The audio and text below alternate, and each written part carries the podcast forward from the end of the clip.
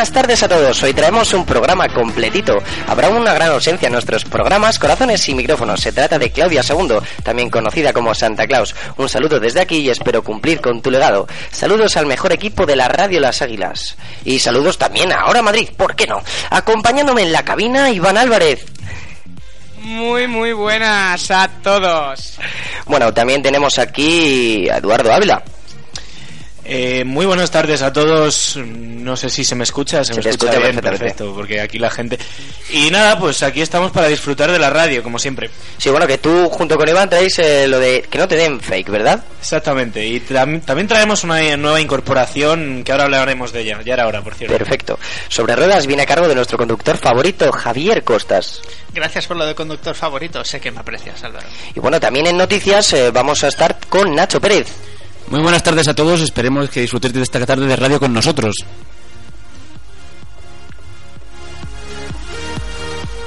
Y como siempre les recordamos que para seguir en directo la radio es la 107.7 FM y también en Twitter en arroba la última barra baja radio.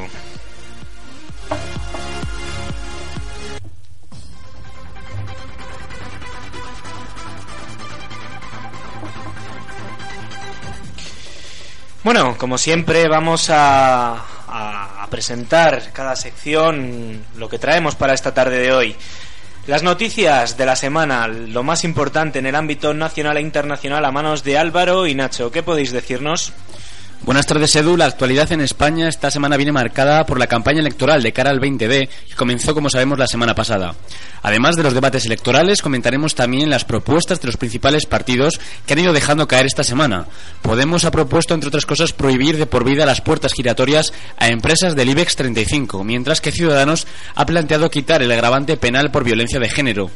En el ámbito internacional, los candidatos de Estados Unidos se han pronunciado ante las palabras de Donald Trump en las que afirmaba que había que prohibir la entrada de inmigrantes musulmanes al país por el peligro yihadista. También comentaremos la reacción de Maduro ante la derrota histórica del chavismo en Venezuela, que ha obtenido solo 55 escaños por 112 de la oposición. Así es, bueno, y también en el ámbito internacional, como estaba comentando nuestro compañero, vamos a ver cómo en Argentina, bueno, pues hay un fallo judicial inédito que le va a permitir a Macri anticipar el inicio de su mandato. Bueno, también en Venezuela vemos cómo el chavismo analiza la derrota en las legislativas, mientras la oposición ya tiene planes para un futuro no demasiado lejano. Además, en el ámbito internacional vamos a poder ver cómo Pedro Sánchez dice que si el PSOE no gana las elecciones, para él será un fracaso.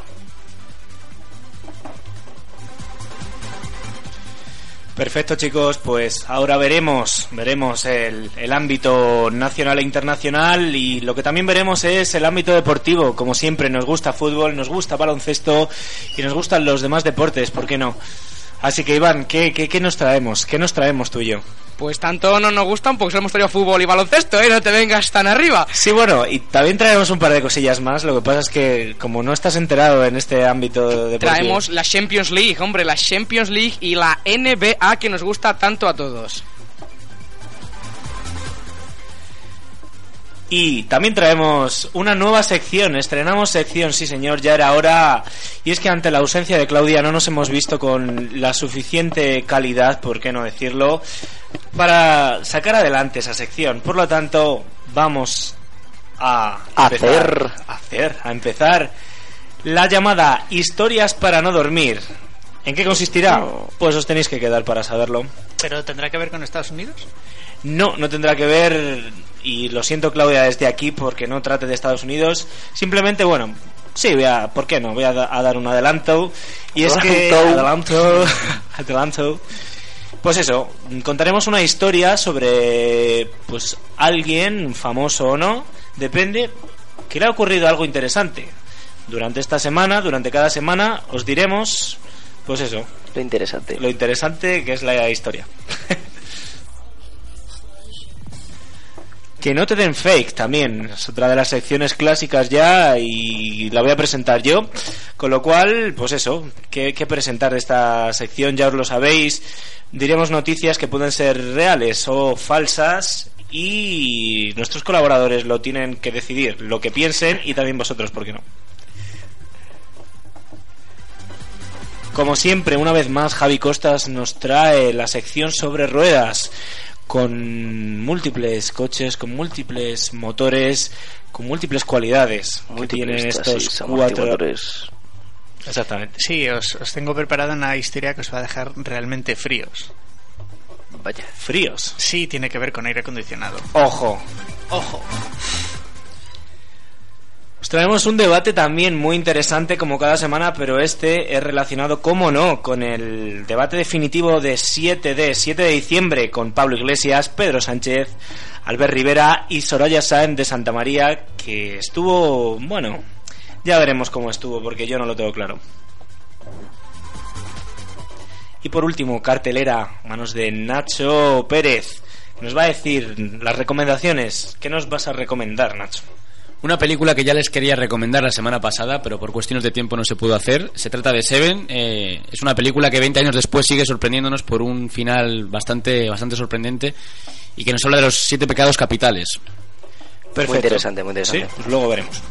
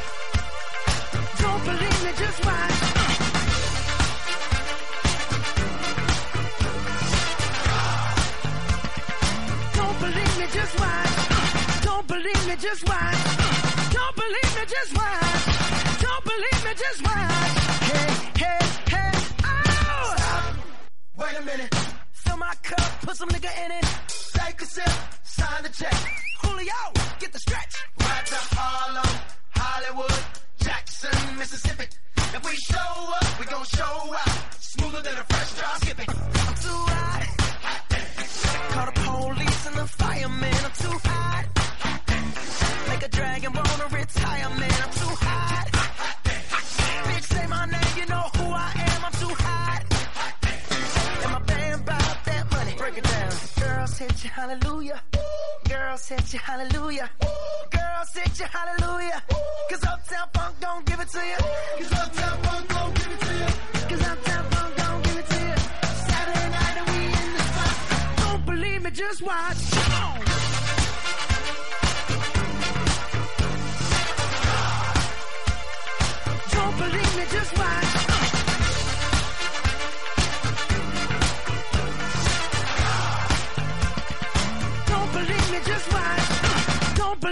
just watch. Don't believe me, just watch. Don't believe me, just watch. Hey, hey, hey, oh! Before we leave, let me tell y'all a little something. Uptown, funk you up. Uptown, funk you up. Uptown, funk you up. Uptown, funk you up. Uh, I said, Uptown, funk you up. Uptown, funk you up. Uh, Uptown, funk you up. Uptown, funk you up. Come on, dance, jump on it. If you succeed and flown it. If you freak dead and own it. Don't brag about it, come show me. Come on, dance, jump on it. If you succeed and flown it. Well, it's Saturday night and we in the spot. Don't believe it, just watch. Come on.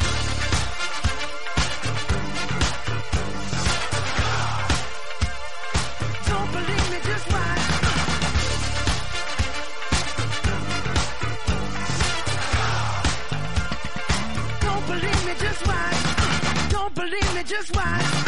Don't believe me, just watch. Don't believe me, just watch. Hey, hey, hey,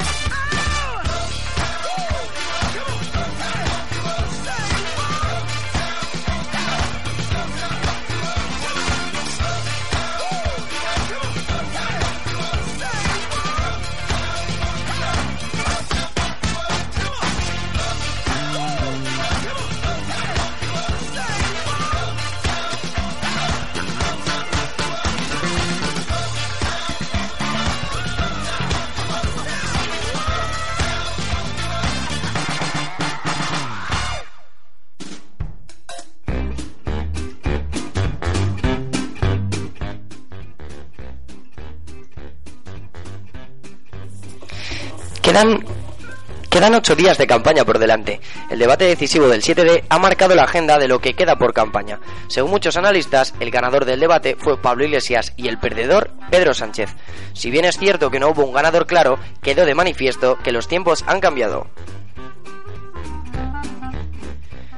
Los tiempos políticos ya no son lo que eran. Adiós a los formatos encorsetados. Adiós a solo dos partidos. Adiós a solo dos caras de una misma moneda. A veces tres si contamos con Soraya, ya que Rajoy no se atreve. Y adiós a un periodo dominado por una constitución que se ha quedado en papel mojado.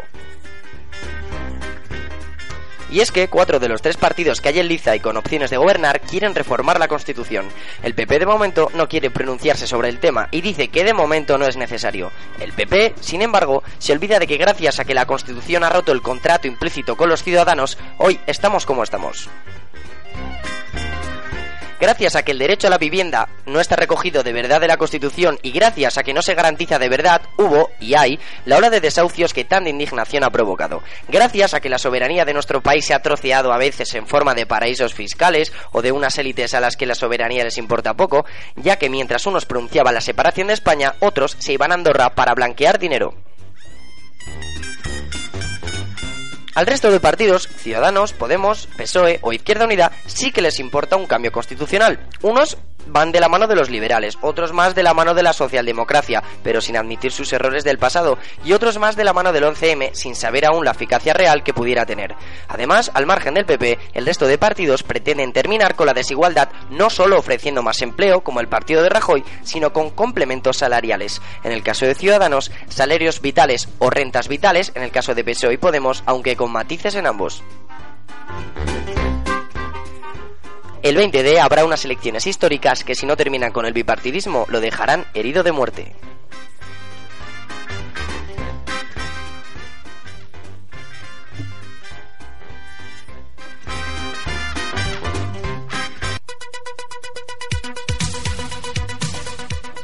Vamos con el apartado de noticias eh, internacionales. Un fallo judicial inédito le permite a Macri anticipar el inicio de su mandato en Argentina. La justicia ha dictaminado que el presidente electo de Argentina, Mauricio Macri, inicie el mandato esta misma noche, unas horas antes de jurar el cargo. Esta decisión anómala calienta aún más el clima político que vive Argentina. Y es que la predecesora de Macri, Cristina Fernández, había dicho estos días que no iba a facilitar sobremanera el hecho de que Macri fuera investido. Tras ocho años en el poder, Fernández dejará la presidencia a las 12 de este jueves, hora argentina, según el fallo difundido por el Centro de Información Judicial. Ahora se reabren una serie de interrogantes relacionados tanto con el modelo económico como con el social. Muchos empresarios ven con buenos ojos la llegada de Macri, un modelo que los parámetros tradicionales vendría a ser de centro derecha con aspectos liberales a favor de los eh, aspectos liber- liberales. En Venezuela la mayoría cualificada de la oposición condena al chavismo a renovarse. La oposición venezolana ha logrado la mayoría cualificada de dos tercios en la Asamblea Nacional en las elecciones legislativas del domingo, según los resultados definitivos hechos públicos este martes que confirman la peor derrota del chavismo en 17 años, lo que le condena a reinventarse profundamente. La oposición logró 112 de los 167 escaños de la Asamblea Nacional por 55 del chavismo y sus aliados. El presidente de Venezuela, Nicolás Maduro, dijo que en las elecciones legislativas del domingo ganaron los malos y advirtió que no aceptará la ley de amnistía para liberar a opositores presos que impulsará la nueva mayoría opositora en la Asamblea Nacional. Maduro pidió a sus ministros poner los cargos a su disposición para iniciar un proceso de reestructuración, renovación y reimpulso del gobierno. El mandatario dijo que esta reestructuración se hará en todas las áreas del gobierno y recordó que ha convocado a un diálogo en las fuerzas del chavismo. Y continuamos con Venezuela. El chavismo analiza la derrota en las legislativas mientras la oposición ya tiene planes para un futuro no muy lejano. Así es, Nacho. El presidente de Venezuela, Nicolás Maduro, y varios exfuncionarios chavistas han llamado al análisis sobre la situación del Ejecutivo tras la derrota de las legislativas el pasado domingo. La oposición ya está haciendo planes para gestionar su mayoría parlamentaria, situada, como tú has dicho antes, en 112 escaños. Algo que aporta casi plenos poderes para generar una ley que saque a los presos políticos de la cárcel, o al menos intentar que haya un revocatorio votado por el pueblo venezolano para evaluar el mandato de Maduro hasta la fecha. El gobernante asumió ayer que su gobierno ha cometido errores de burocracia, según él dice, con una corrupción que envolvió las políticas revolucionarias, lo que según él ha influido en la derrota electoral legislativa. Pese a ello, aclaró que el principal enemigo es la derecha fascista y la guerra económica que le ha hecho eh, oposición durante su mandato. Los candidatos de Estados Unidos rechazan prohibir la entrada a musulmanes como proponía Donald Trump. El aspirante republicano Donald Trump propuso este lunes que Estados Unidos impida de manera temporal la entrada de inmigrantes musulmanes hasta que las autoridades del país puedan averiguar lo que está pasando según sus propias palabras. Según Trump, hasta que no podamos determinar y comprender este problema y la amenaza que representa nuestro país, no puede seguir siendo víctima de ataques horribles de personas que solo creen en la yihad y que no tienen ningún respeto por lo que significa la vida humana.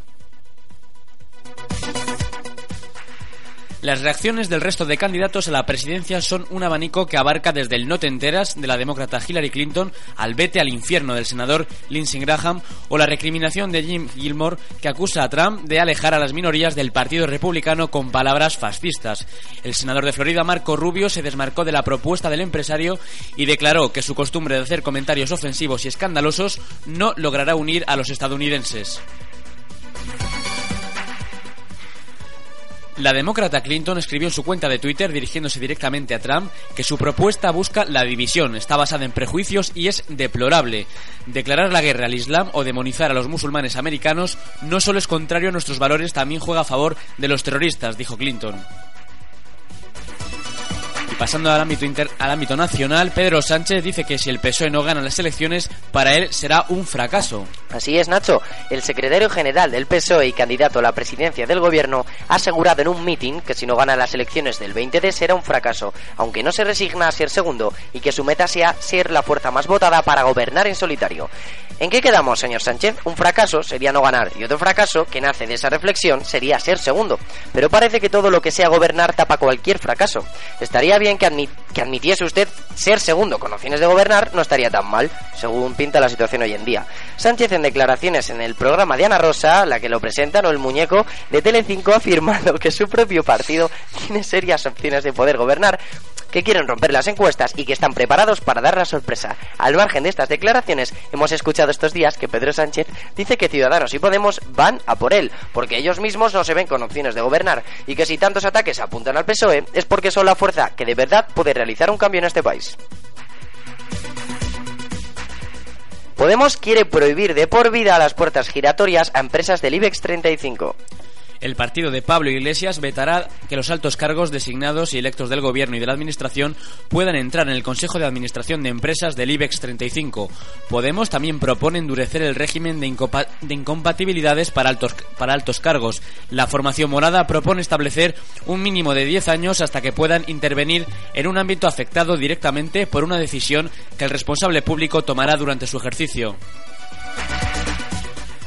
Podemos ha presentado las líneas generales de su propuesta en materia de lucha contra la corrupción de la mano del juez y número uno por, Balea- por Baleares, Juan Pedro Li- Lillanes, y coincidiendo con el Día Internacional contra la Corrupción que se celebró el pasado 9 de diciembre. El magistrado en excedencia estaba llamado a presidir el tribunal que juzgará a la infanta Cristina y a su esposo Iñaki Urdangarín por su papel en el caso Nos. Y Llanes, que como otros fichajes del partido de Pablo Iglesias ha sido criticado por el paso dado, se ha mostrado sorprendido de que a los políticos les resulte chocante que yo me pueda presentar y ha señalado que esto solo ocurre en algunos casos si te presentas por Podemos se empieza a hablar de la falta de independencia. Iranes ha ironizado con que las críticas solo llegan en algunos casos y ha desvelado que el domingo, en la recepción con motivo del Día de la Constitución, le recordó al ministro de Justicia, Rafael Catalá, que él mismo tiene en su departamento como altos cargos a varios jueces que tras la legislatura regresarán a su puesto en los tribunales. Albert Rivera pretende quitar el agravante penal por, por violencia de género. El programa electoral de Ciudadanos recoge la propuesta de acabar con el agravante que introdujo la Ley de Violencia de Género de 2004 y que recogió el Código Penal cuando es el hombre el que agrede a una mujer y que validó el Constitucional en 2008. El partido quiere acabar con la simetría penal por cuestión de sexo. La pena por lesiones que requieren de tratamiento es de tres meses, salvo en el caso de los hombres que agreden a sus parejas o exparejas, cuando se eleva a seis porque se consideran delitos que tienen penas más graves. La formación emergente no ha especificado si pretende elevar la pena femenina o reducir la masculina. La ley de violencia de género fue aprobada por, unani- por unanimidad y el Constitucional la avaló en el año 2008. La ley no está siendo útil, explicó Patricia Reyes, portavoz de Ciudadanos en la materia, que apuesta por abrir el diálogo con jueces, fiscales y abogados para reformar el texto y por convertir a los ayuntamientos en la primera línea de la lucha contra la violencia de género al considerar que son las administraciones más próximas a los ciudadanos. Rajoy dice que el PP está lo que importa y no a federalismos o a liquidar pueblos. Así es, Nacho, el presidente del gobierno, Mariano Rajoy, ha arremetido contra propuestas que defienden el PSOE y Ciudadanos como son el federalismo o liquidar pueblos. Mariano, ¿qué partido demócrata con aspiraciones a gobernar un pueblo quiere verlo liquidado? Seguramente el vecino del alcalde y el alcalde que es quien elige liquidar los pueblos del alcalde, ¿de acuerdo?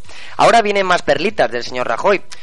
Como ha dicho, bueno, nosotros no estamos ni en senados, ni en liquidar pueblos. ¿Qué manía tiene Marianín la de liquidación, ni que su gobierno estuviese en liquidación por cierre? Pero bueno, ni en federalismos, ni simétricos ni asimétricos. Ellos están en lo que importa a los ciudadanos. Estas palabras fueron pronunciadas en un mitin de Zaragoza, el más multitudinario de los celebrados hasta la fecha, en lo que va de campaña, con cerca de 2.000 personas.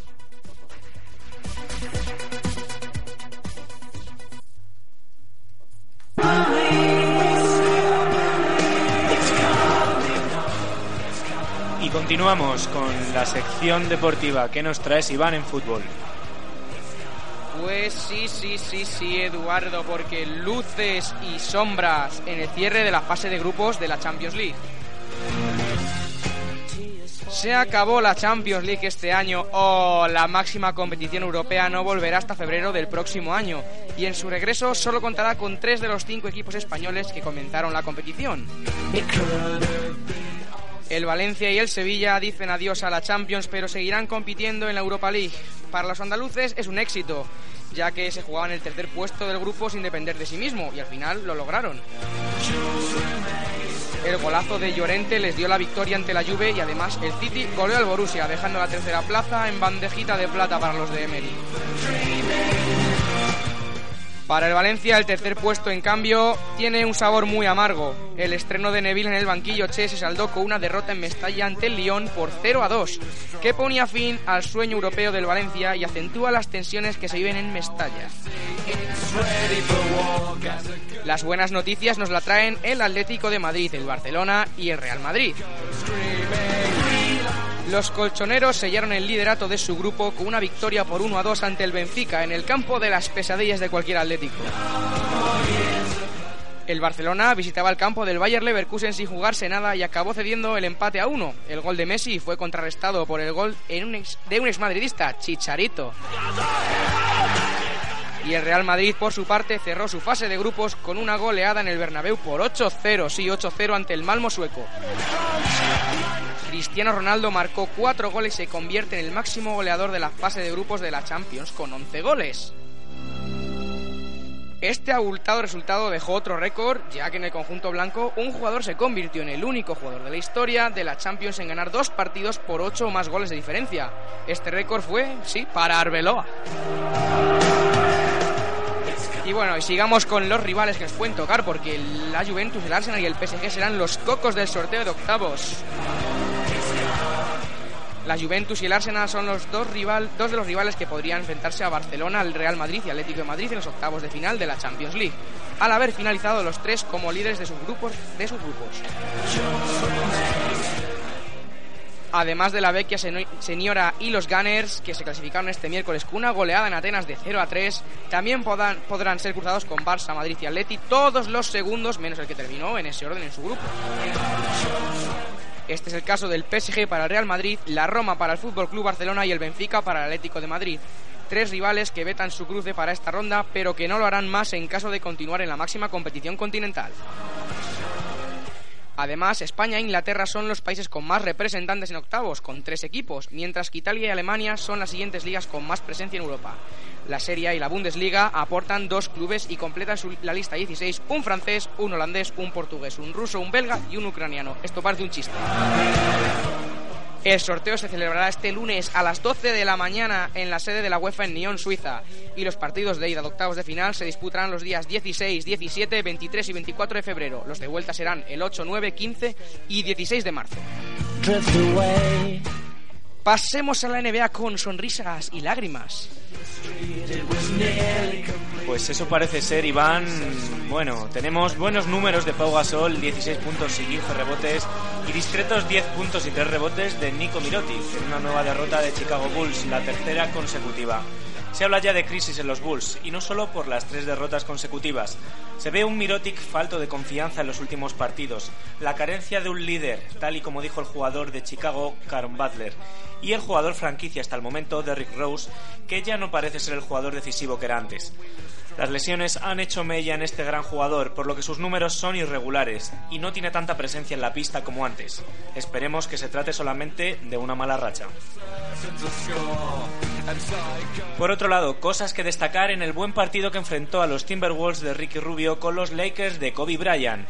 Ricky no tuvo su mejor noche anotadora y se quedó en solamente 5 puntos, aunque sí que hizo un gran aporte en defensa con nada menos que 9 rebotes y se infló a pasar dando 12 asistencias, para un total de un más 22 en pista que asientan la gran influencia del español en el equipo.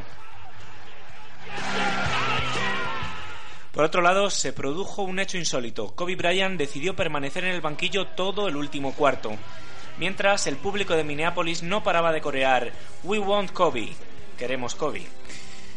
No todo son malas palabras para este gran jugador que está poniendo fin a una exitosa carrera.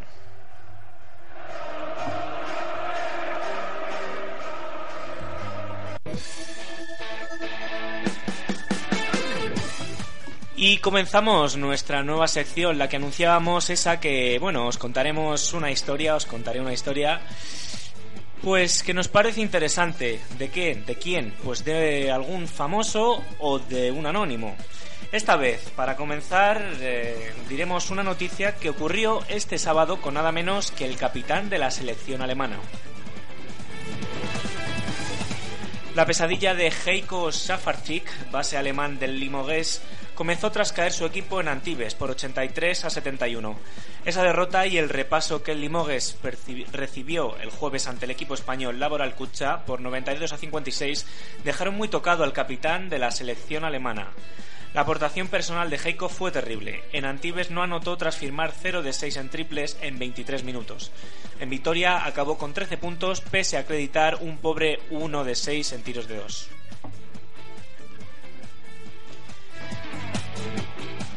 La vuelta a casa debió de ser dura para él. Salió de copas por la noche, quién sabe si para olvidar la mala racha, pero se le fue la mano, como Álvaro un jueves. El jugador de 31 años, con un exceso de alcohol en sus venas, se desorientó al regresar a su edificio de apartamentos, hasta el punto de meterse en una casa que no era la suya. Safartik cayó inconsciente en el sofá de la casa de unos vecinos y los dueños de la misma, que dormían plácidamente en su habitación, se sobresaltaron al oír ruidos que denotaban que un extraño había entrado en su casa. Sus sospechas de que podía ser un ladrón se disiparon cuando vieron al base, medio inconsciente, tirado en el sofá. Aún así, el susto que se llevaron fue grande y llamaron a la policía, que se personó en el domicilio de este matrimonio. Tras espabilar al jugador, se lo llevaron a la comisaría, donde pasó la noche acusado de allanamiento de morada.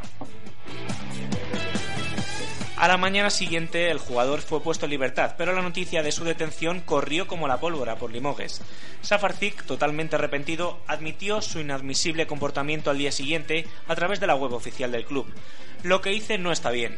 Tras regresar de Antibes, estaba muy afectado por el resultado del equipo y cometí un gran error. Me he equivocado, no volverá a pasar. Vale, Fraga. No era Fraga, ¿no? Era ley, ¿por qué no te callas? Bueno, además el jugador pidió disculpas a todos los componentes del club y a sus seguidores. Asumo toda la responsabilidad por mis acciones. Pido disculpas a mis compañeros de equipo, entrenadores, el club y a todos los aficionados. Un jugador en este nivel debe ser un modelo a seguir, y yo no lo he sido, agregó. En fin, ahora me interesa saber vuestra opinión, chicos. Si estuviera en vuestras manos decidir la sanción de este jugador, bueno, ¿qué decidiríais? ¿Bastaría con disculpas del jugador y una multa económica? Por otro lado, unos partiditos sin jugar. ¿O este tipo de escándalos creéis que no deberían quedar impunes y se, se tendría que expulsar del equipo al jugador? Bueno, pues yo creo que habría que multar al jugador con una multa económica. eh, no habría que expulsarle del equipo. Y en ningún caso expulsarle de, de la competición o de donde estuviera en- dentro del equipo, la función que tuviera en el equipo. ¿Por qué? Pues porque creo que si este jugador de verdad merece la pena, es decir, imagínate que después de que ha tenido este incidente, a la siguiente jornada hace un partidazo. Bueno, pues todos pueden tener errores, pero no sé en el campo del baloncesto, pero en el caso de fútbol hay muchos casos de jugadores, eh, mírese aquel comentarista excepcional del chiringuito de jugadores como es Guti, que bueno, ya se sabe, ¿no? Sabido por todos, que borrachera, borrachera y pase de, de gol de la leche, ¿no? Entonces es lo que es lo que opina.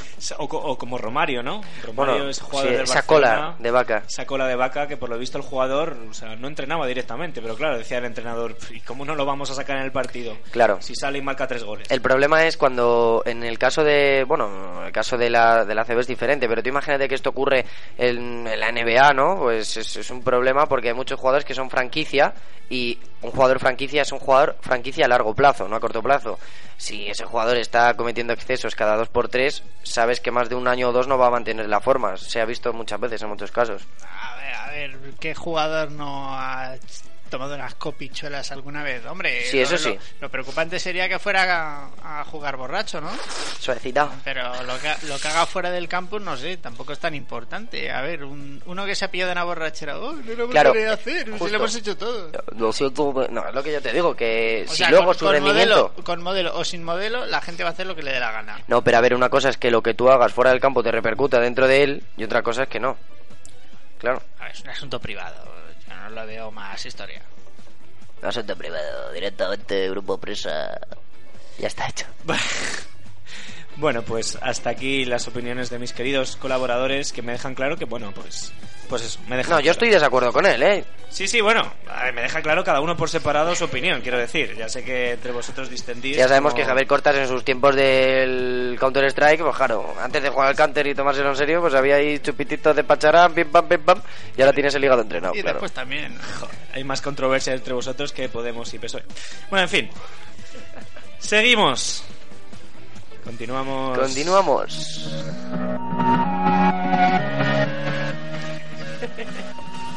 Muy, muy buenas a todos, porque estamos en nuestra sección de. ¿Cómo se llama, Edu? Pues no me acuerdo. No, sí, sí me acuerdo. Se llamaba. Que no te den fake. Por noticia. Y las peinetas para la procesión, ¿eh, guapo? bueno, vamos a empezar la sección sin más dilaciones. Porque gritar ¡Viva Franco! Deja sin corona al rey Baltasar. Sí, porque el empresario lebrijano Andrés Vela, proclamado rey Baltasar el pasado 27 de noviembre, ha cedido sus atributos de realeza de la ilusión a la presidenta de la Junta Local de la Asociación Española contra el Cáncer, Brígida Romero. Vela ha decidido abdicar a lo rollo rey Juan Carlos después de que en la red social WhatsApp se difundiera un vídeo en el que aparecía en el salón de plenos del ayuntamiento sentado en la presidencia que ocupa la alcaldesa diciendo traduzco literalmente aquí mandas mis cojones y, y viva Franco la grabación fue realizada por una persona del entorno del empresario antes de una de las reuniones previas a la proclamación de los tres Reyes Magos de Oriente de la cabalgata de Lebrija 2016. Fue el propio Andrés Vela el que subió el vídeo a un grupo de WhatsApp que comparte con amigos y conocidos de su generación. ¿Qué generación será? No sabemos. Y fue uno de los miembros del grupo el que lo difundió sin el consentimiento del empresario. ¡Ay, va! Se te coló. Claro, rápidamente el vídeo se hizo viral y saltó a otras redes sociales como YouTube, donde ya ha sido eliminado. Bueno, no vamos a poder verlo, lástima. El impacto de las manifestaciones, o como se llame, de Vela, ha sido tan grande que en la plataforma change.org se abrió una petición solicitando la retirada de Andrés Vela como rey Baltasar, después de hacerse viral el vídeo. En la tarde del pasado martes, ojo, ojo, el conocido empresario convocó a los medios de comunicación para pedir disculpas públicas por sus manifestaciones, argumentando que había sido una frase desafortunada. La cesión de la corona a Brígida Romero fue anunciada poco antes de las 2 de la tarde de ayer miércoles en una rueda de prensa presidida por la alcaldesa María José Fernández del PSOE y en la que estuvieron presentes la presidenta local de la Asociación Española contra el Cáncer y los otros dos Reyes Magos de 2016 que también son empresarios locales, José Sánchez que es Melchor y Raúl Sánchez, hermanitos deben ser, que se llama Gaspar. ¿Pero esto es fake o es realidad? Edu, que eres así el integrante de esta sección, ¿qué opinas? Mm, pues yo opino que puede ser verdad, ¿no? Porque tampoco les temblaría el pulso al dejar sin corona a este rey Baltasar, ya que será por negros en este país. No, hombre, tampoco. No, pero sí es verdad. O sea, Y, y ¿sabes qué pasa? Que yo creo que puede ser verdad más que nada porque, bueno, el hecho de ser Baltasar y de decir viva Franco, digamos que no es coherente. Entonces, buscando la coherencia. Y buscando también la coherencia, eh, lo encontramos en que quizá puede ser mentira. ¿Por qué? Porque, bueno, hay una... Creo que por aquí he escuchado que era una petición de change.org. Y bueno, de todos he sabido que en change.org hay una serie de peticiones muy extrañas. Hace poco vi en el correo de un amigo que, ah, no sé, coméntanos, Edu. Coméntanos. Sí, no sé, bueno. Miedo me das. Hacían una especie de, de- No, pero que en realidad no era Edu, es que Edu lo estaba viendo conmigo. No, exactamente, exactamente. Era chase.org, punto. Una serie de reclamo de unos tampones y... De lujo. De lujo. Deluxe. Además eran de, deluxe. Deluxe. Deluxe. Extra plus. Bueno, Bueno, no vamos a dar más detalles. entonces, No den más Edu vueltas, opina que puede ser verdad. Yo opino a medias, pero si me tengo que inclinar, pues yo creo que es mentira. Pero, ¿qué opinas, Nacho? Yo digo que puede ser verdad porque los reyes siempre han tenido buena relación con Franco. O sea que-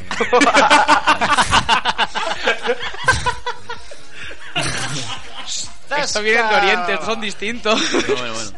Esto no, No cazan elefantes, por favor. Pero no, esto es verdad. La herencia es por vía... Sí. No grites viva Franco que os quitan el puesto de rey mago. eh. Ya otra cosa que no puedes hacer. Igual que de periodista sales para reina, pues si quita viva Franco no puedes ser rey mago. Qué ironía. Ni concejal. Ni concejal. Si tienes Twitter desde hace más de 3-4 años, no. De juventud y tiempo libre, o de lo que quieras. Bueno, Edu, da- dame, dame, dame algo bonito. Si te diera algo bonito te daría mi entero. Pero como no es Oh. así, pues vamos con la siguiente noticia. Una famosa bloguera deja a su pareja para pasar más tiempo libre con su Qué móvil. sonoridad de titular, ¿eh? ¿Has visto? Una famosa bloguera deja a su pareja para pasar más... Uy, uy, uy, uy. Madre mía, te marcas aquí unas rimillas prim. Pues dice la noticia, Juliet Kuczynska afirmó este martes en unas declaraciones para la Gazeta Wyborska en Polonia que había decidido poner fin a su relación con su novio ya que no tenía tiempo para, entre otras cosas, atender a los followers de sus redes sociales. Esta joven, creadora del blog MaFashion, es la fashion blogger de referencia en Polonia y es considerada como una de las 20 mejores bloggers del mundo. Al parecer, el número de me gustas en Facebook había bajado notablemente hasta tener, según Kuczynska, un 40% menos de likes. Si bien esto era tan solo un detalle, siendo la principal causa de la ruptura la situación insostenible y el constante agobio que afirmaba tener la joven. Y ahora me gustaría saber vuestra opinión, si creéis que esto de la dependencia del móvil puede llegar hasta estos extremos. Sobre todo en una mujer que tiene asentado ya una profesión Sentado. A, a- a Sentado. eso, a eso ya más. A eso ya más. O sea, si la- las, las mm, cenas de Navidad ahora se, se hacen por WhatsApp. Sí. Ya Está todo el mundo mirando el móvil, nadie se mira, nadie se mira unos a otros. Es interesante lo que estás diciendo, porque además dentro de poco vamos, vamos a verlo eh, y es interesante porque, claro, es una reunión familiar y se convierte al fin y al cabo en pues una reunión celular, ¿no? O sea, a lo mejor el novio lo que tenía que haberles dicho, mm, a ver, mira, yo te, te followeo, ¿eh? ¿Eh? Te Y- follohueo. Te follohueo y así en las redes sociales te puedo seguir siguiendo. Y aquí todos nos follogueamos a todos. Esto tiene pinta de ser un poco como la peli de Her, Bueno, ¿no? bueno, Iván, pero los trapos, los trapos sucios de la emisora no hay que argumento- difundirlos en directo. Eso es cierto, pero Ah, acaba... no pienses mal. Yo te follo y tú me follo back en Twitter. Que porque cada uno a su que- bola. Yo no pienso mal, pero es que hay distintas sensibilidades. Sí, es cierto, seguimos. Eh. Nacho, habías comentado que se parecía a la película de Her. Poquito, ¿no? Por el, lo del teléfono móvil, dejar a una persona por un móvil. Sí, es cierto, el, el sistema operativo, ¿no? Que se enamora de, de un sistema operativo. Nacho, esa película tenemos que verla. Igual, eso iba a decir que igual podías ponerla en recomendaciones a Jero o tampoco merecerá tanto la pena. Un día de estos. Es que creo que está esperando a verla Pero, porque pero no la hablamos de móvil que tenía vibrador o no. Ojo, Yo creo. importante. Yo, no, Es adelanto, adelanto, adelanto, para quien no lo haya visto.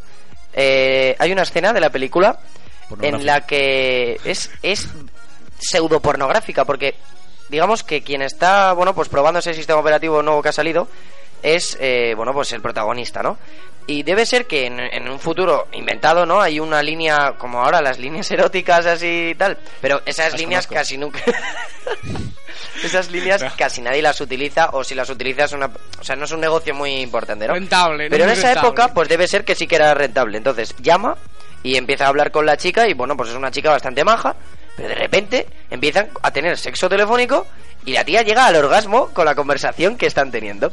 Y bueno, pues es para un adelanto para que Lo que cuando... se dice te follo intelectualmente, ¿no? Ahí estamos, te pollo la mente. Yo creo, yo creo que le contó un rollito sobre Kant. Sí. Le, le hizo- le hizo un repaso Sobre sus la ética de la obras. razón pura, ¿no? bueno, va- Sí, sí, él dijo, yo sí me he leído a Kant. Bueno, dejemos de cantearnos y damos la respuesta. ¿tú qué decías, Iván? Yo nada, yo me lo creo todo ya en esta pues tú vida. te lo crees. Yo no me lo creo, pero Que sí, podría que sí, que estamos muy mal de la olla. Que aquí el móvil lo tenemos pegado todo el día Es encima. que gacheta, whiteboard, eso, ¿qué, qué es eso? Bueno, cuéntanos, ¿qué, qué, qué es? pues Pues, pues es mentira, es mentira. La bloguera realmente existe, pero pido disculpas desde aquí por si Kuchinska está Sí, la, la señora polaca nos está aquí escuchando en directo. Kuchiska. Kuchinska, si nos está escuchando en tiene- directo. Si Kuchiska tiene familia en las águilas. La, pu- la Putoski esa, digo, Putuchiska, o cómo, cómo se Ala, llama. Muy bien, pues pido disculpas otra vez por este comentario. Bueno, ahora seguimos, Iván, con el tema de Gary. Kerry. Cádiz o Gary, ¿qué has dicho? Gary. Gary. Sí, porque la afición del Valencia ahí sigue, sigue, sigue y pide la, elimina- la dimisión de Gary Neville. ¿Ves? Ha dicho Cádiz eliminación, se me ha cruzado ahí Gary, los Gary, cables. todo. Tiempos convulsos se viven en el Valencia, después de la mediocre marcha en liga de la cual va a costar mucho retomar el vuelo para poder entrar en puestos de Champions League. Ahora se suma la eliminación de esta competición que les condena a participar en la Europa League en lo que queda de temporada. Un mal inicio de Gary Neville en su primera experiencia en solitario en los banquillos que ha terminado por colmar la paciencia de los aficionados valencianistas, que es bastante poca.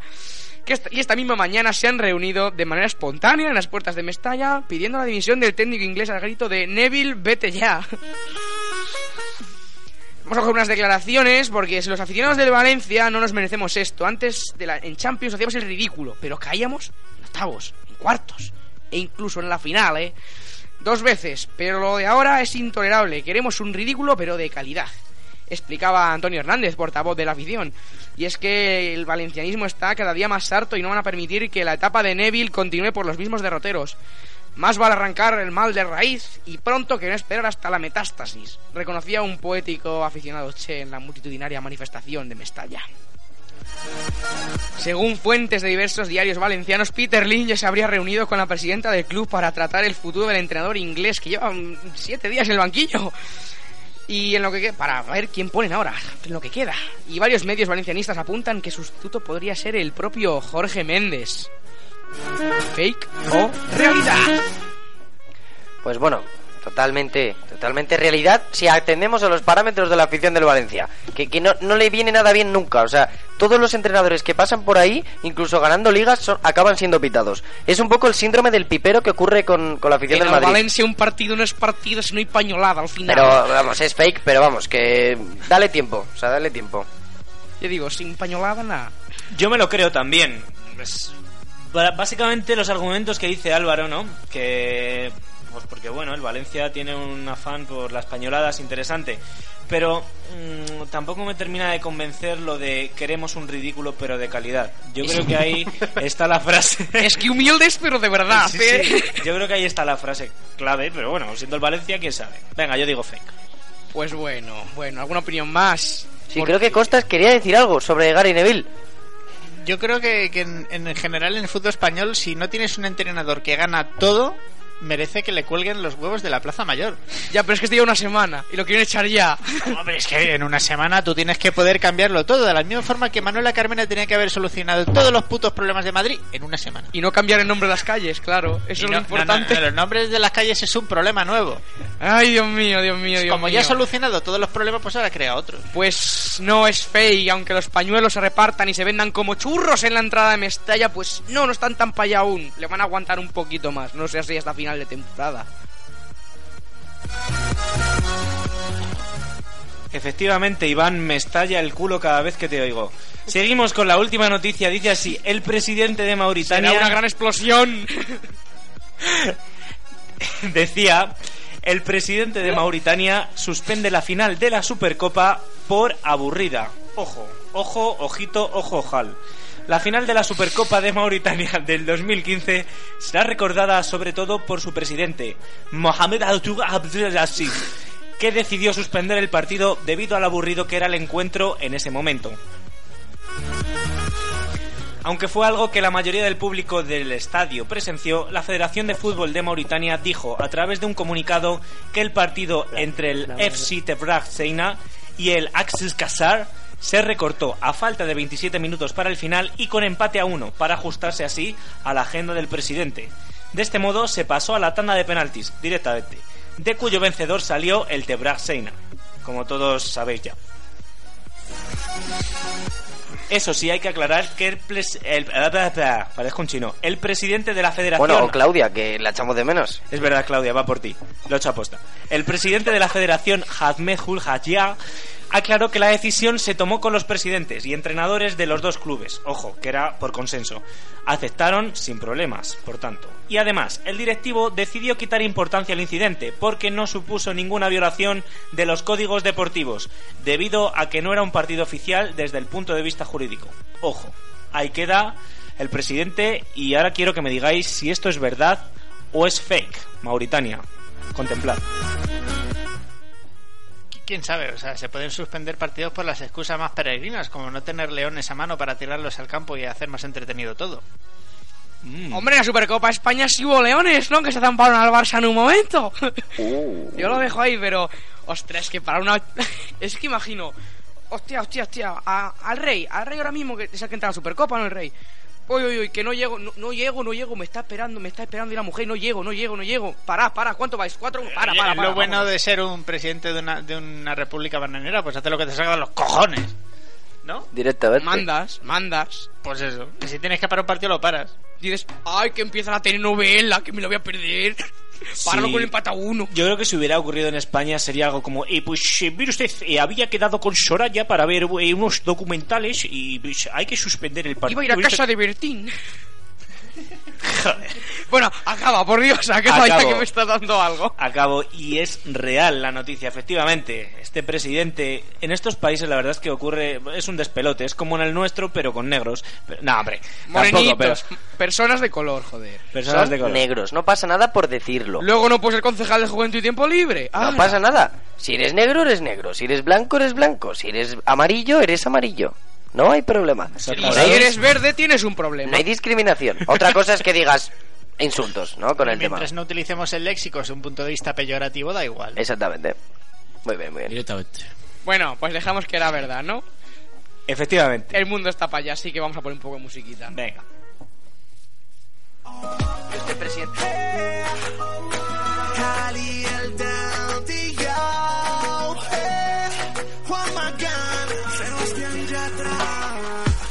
Si tú supieras que por ti me muero, que yo te quiero, te quiero, te quiero, te quiero. Si tú supieras lo que te he esperado, que yo te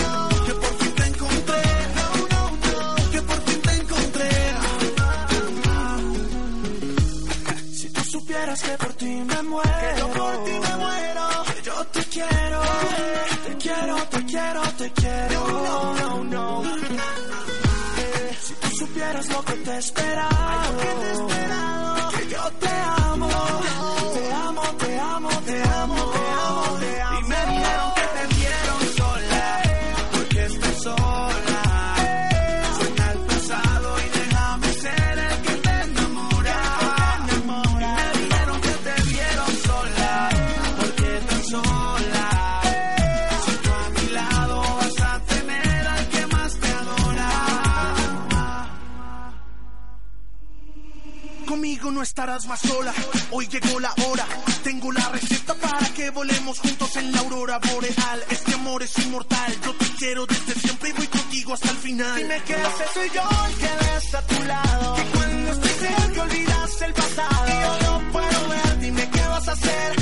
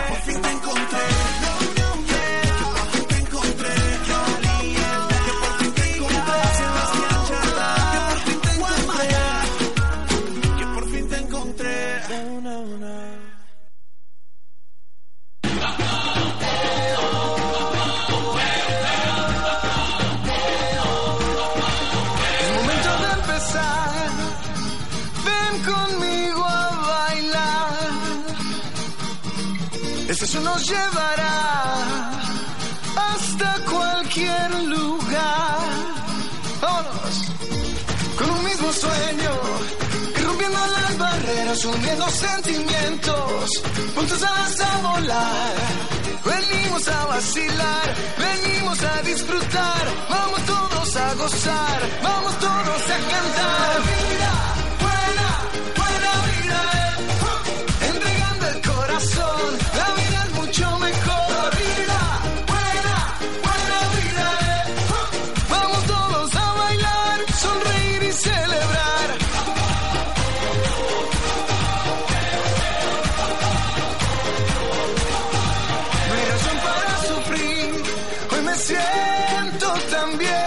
porque te tengo a ti. Es un nuevo amanecer. No hay tiempo que perder. Oh. Con un mismo sueño, irrumpiendo las barreras, uniendo sentimientos. Juntos a volar. Venimos a vacilar, venimos a disfrutar.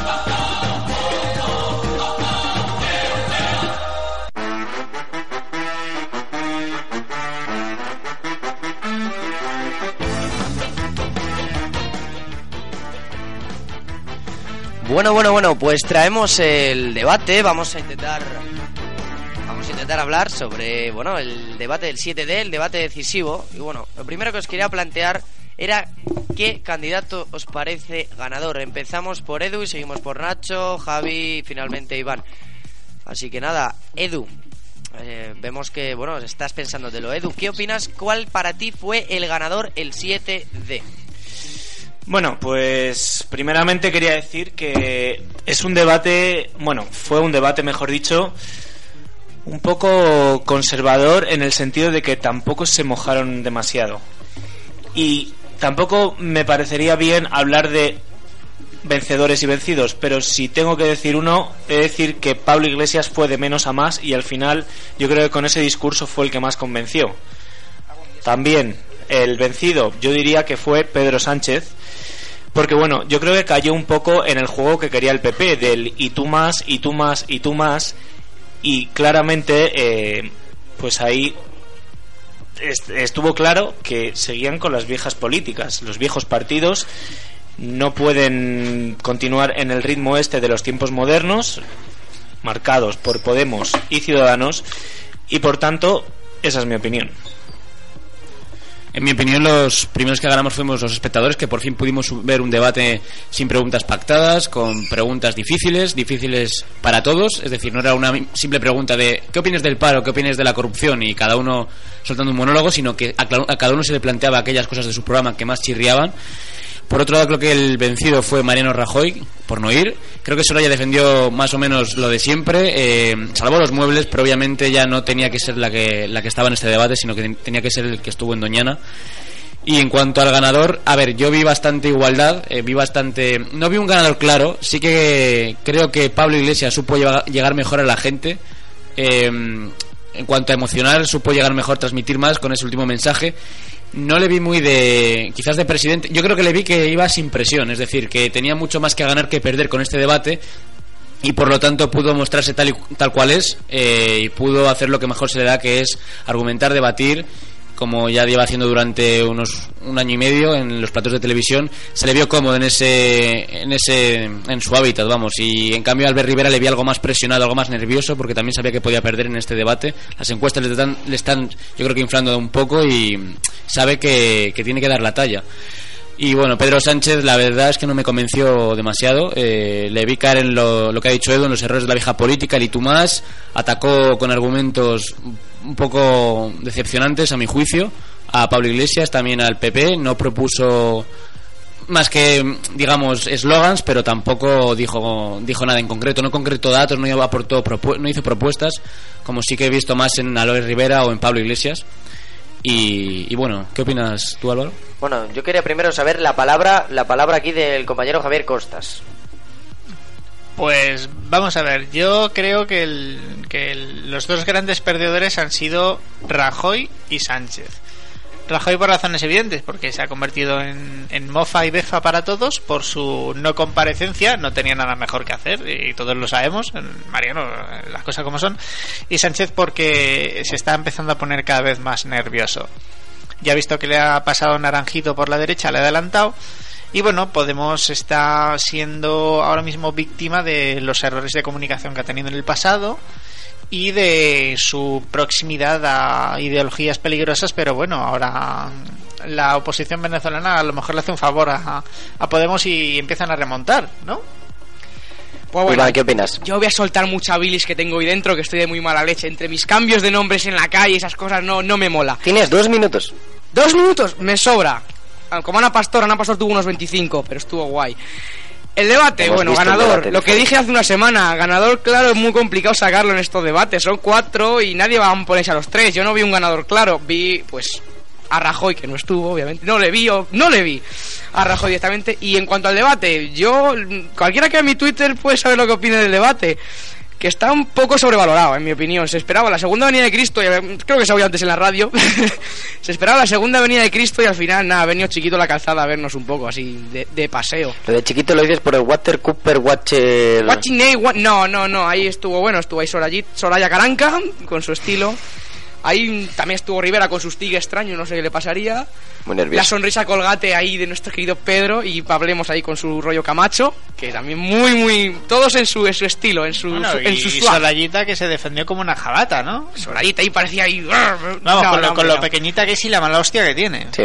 Yo no la quiero tener enfrente, ¿eh? Yo me acojono. No, yo no, no Yo querría... prefiero tener a Pedro aunque mida un metro noventa. No, no querría ser, no querría ser novio de una mujer con tan mala hostia, vamos. Qué miedo.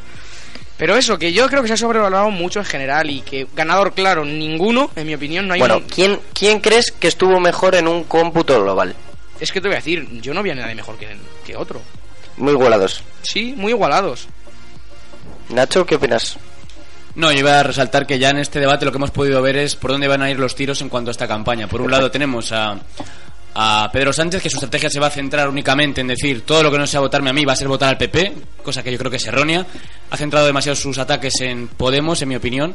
Creo que se están un poco enzarzando las dos izquierdas, Podemos y PSOE, en las últimas semanas, porque están peleando por el mismo voto y, eso les puede pasar factura y le puede venir muy bien al PP, que recordemos está últimamente lavando sospechosamente a Podemos, quizás porque cree que esto puede debilitar al PSOE, que es su rival más cercano. Y Ciudadanos está en su papel, ¿no? Intentando mm, tampoco atacar mucho a uno a otro, sino que posicionarse en el centro.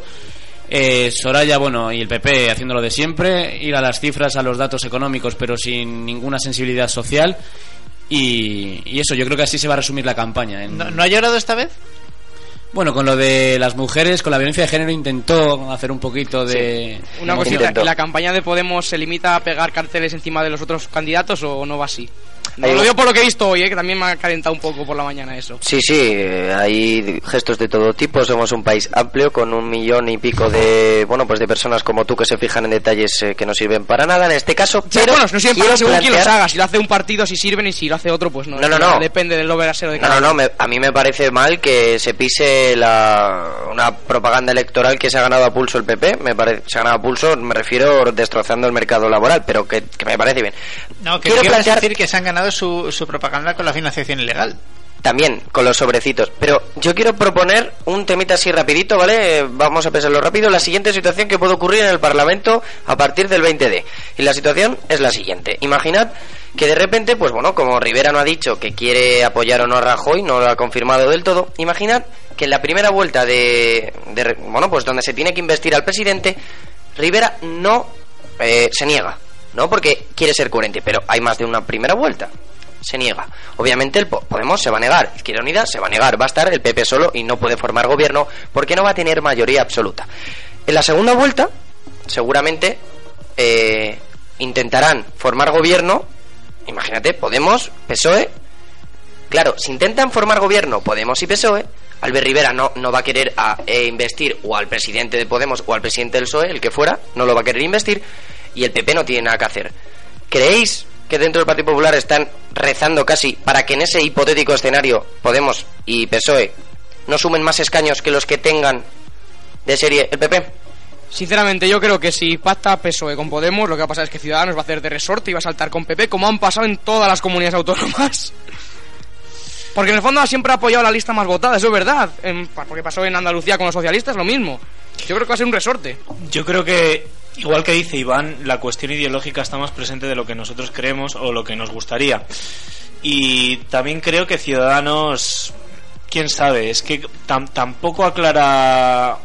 Claro, un- una hipotética segunda vuelta, tercera vuelta. Si es que más a lo que iba es que tú imagínate que, que la suma de Podemos y, y PSOE tiene más que, que el PP. Porque, claro, es que Albert Rivera en primera vuelta no lo va a investir, eso estoy completamente seguro. Y se puede dar este- ese escenario, yo creo. Según Rivera, ellos están compitiendo para ganar. Pero claro, si no ganan, ¿qué haces? No va, no va a apoyar a nadie. Dejará que la izquierda gane. Eh, Por por así eso, decirlo, por eso. claro. Ahí ¿Y se puede cantear bastante. la ¿Crees que después de todos estos ataques que se han dirigido tanto Pedro Sánchez a Pablo Iglesias como al revés, van a estar al final dispuestos a llegar a un pacto de gobierno? Pero otra cosa Pues, sincera. al final otra lo- cosa en el sincera. Es que Congreso también lo se atacaron en las no tienen más municipales. remedio tampoco, ¿no? Eso es cierto. Eh, una cosita que sincera. ¿Veríais normal que en España, según cómo están las encuestas, pongamos las encuestas tan, serían PP, Ciudadanos, PSOE y Podemos, ¿no? Eso tenemos todos claro. ¿Sería normal que en un país gobernaran los dos partidos de los cuatro que más votos tienen, los dos que menos tienen? Pregunto. Si tú sumas, ahí voy, si tú sumas los votos de PSOE y de Podemos y esos votos que son votos de izquierda, centroizquierda, izquierda más digamos de verdad, menos de verdad, si tú sumas eso y te da más que los votos de ver- que tiene el PP, en realidad los ciudadanos están de- dando un mensaje de que prefieren un voto de izquierda.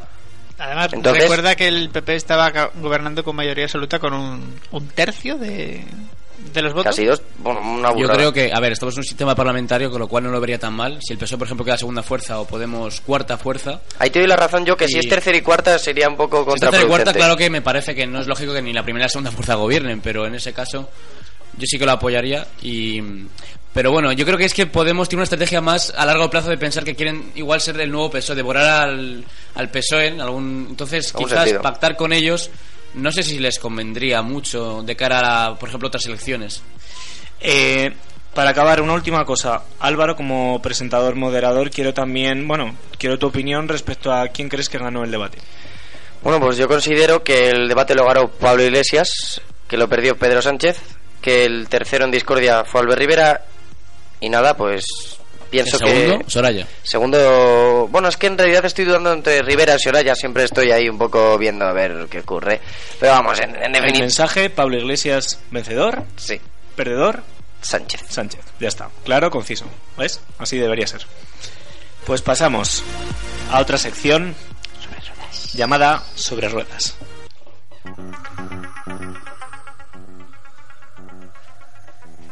Comenzamos. Hoy os voy a contar una historia sobre algo a lo que no le damos la menor importancia, el gas del aire acondicionado. Si queremos generar frío hay que quitarle el calor al aire y de eso se encarga un gas refrigerante.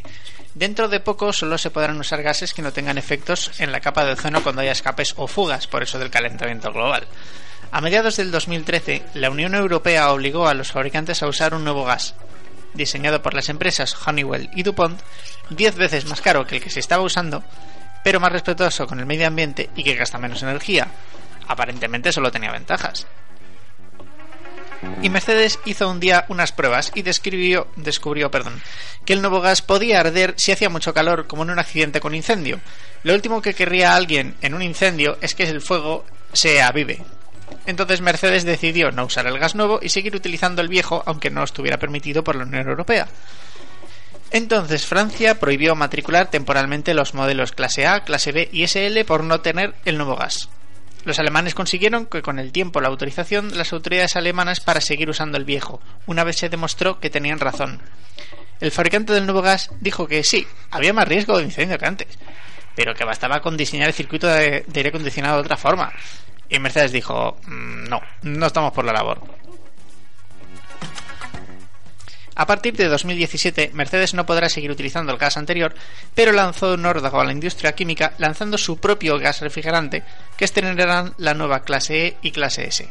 El gas de Mercedes, al estar basado en el archifamoso CO2 presente en el aire común, es aún más ecológico, pero necesita sistemas de aire acondicionado más robustos al trabajar a una mayor presión. Aparentemente, Mercedes se había salido con la suya, evitar en la medida de lo posible el nuevo gas, más caro, más eficiente y más peligroso, hasta poder usar el suyo sin pagar a Honeywell y DuPont. Pero con la Unión Europea hemos topado. La última novedad de este culebrón es que la Comisión Europea llevará a Alemania ante el Tribunal de Justicia de la Unión Europea, ojo, por haberse saltado la normativa comunitaria. Y es que Alemania permitió a Mercedes saltarse la norma comunitaria. Objetivamente hablando, no hay daños al medio ambiente si no hay fugas, y para eso hacen falta años de deterioro o un accidente. Mercedes prefiere que, en caso de accidente, el gas no acelere el incendio, obviamente. Total, que la pelota está en el tejado del mencionado Tribunal de la Unión Europea. Los, intereses de la industria química contra los intereses de la industria del automóvil. Dos pesos muy pesados. ¿Saldrá ganando el ciudadano?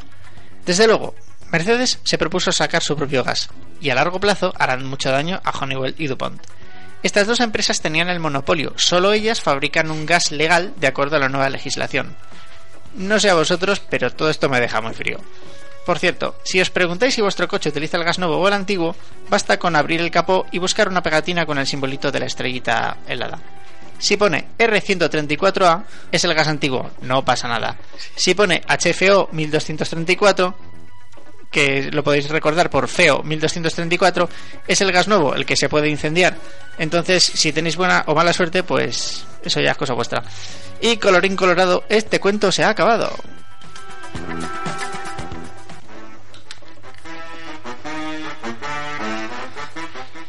Bueno, bueno, como diría nuestra amiga Claudia, que hoy está suerte, muchas gracias a nuestros compañeros por haber hecho un programa tan completo, tan ameno y tan ameno que se nos ha ido un poco el tiempo. Un saludo para todos, Edu. Pues muchas gracias por estar aquí una vez más. Saluditos a Claudia, que por desgracia no ha podido estar con nosotros, pero la hemos suplido bastante bien, yo creo. Y nada, pues espero que os haya gustado el programa de hoy. Eso es, Iván. Bueno, bueno, hasta la semana que viene. Recuerdos a todos. Nacho. Muy buenas tardes a todos y os, os recomendamos que veáis Seven este fin de semana para que salgáis de dudas de una vez sobre la película. Sí, porque bueno, queda pendiente hacer el análisis. Javier Costas. Este programa ha sido sabéis que el completo es nuestra especialidad. El completo. Los programas completos son nuestra especialidad, con o sin Claudia, pero bueno, nos hemos tenido que apañar. Espero que la próxima semana nos Acabas de decir que tu especialidad es el completo con Claudia. Los programas completos con Claudia. Ah. Eh, no, los eh, los- tú me has entendido. Efectivamente. La próxima semana Seven ya será Eleven, no este paso. Bueno, pues muchas gracias a todos por el programa de hoy y esperamos que la semana siguiente estéis aquí escuchándonos. Un saludo y hasta luego. Hasta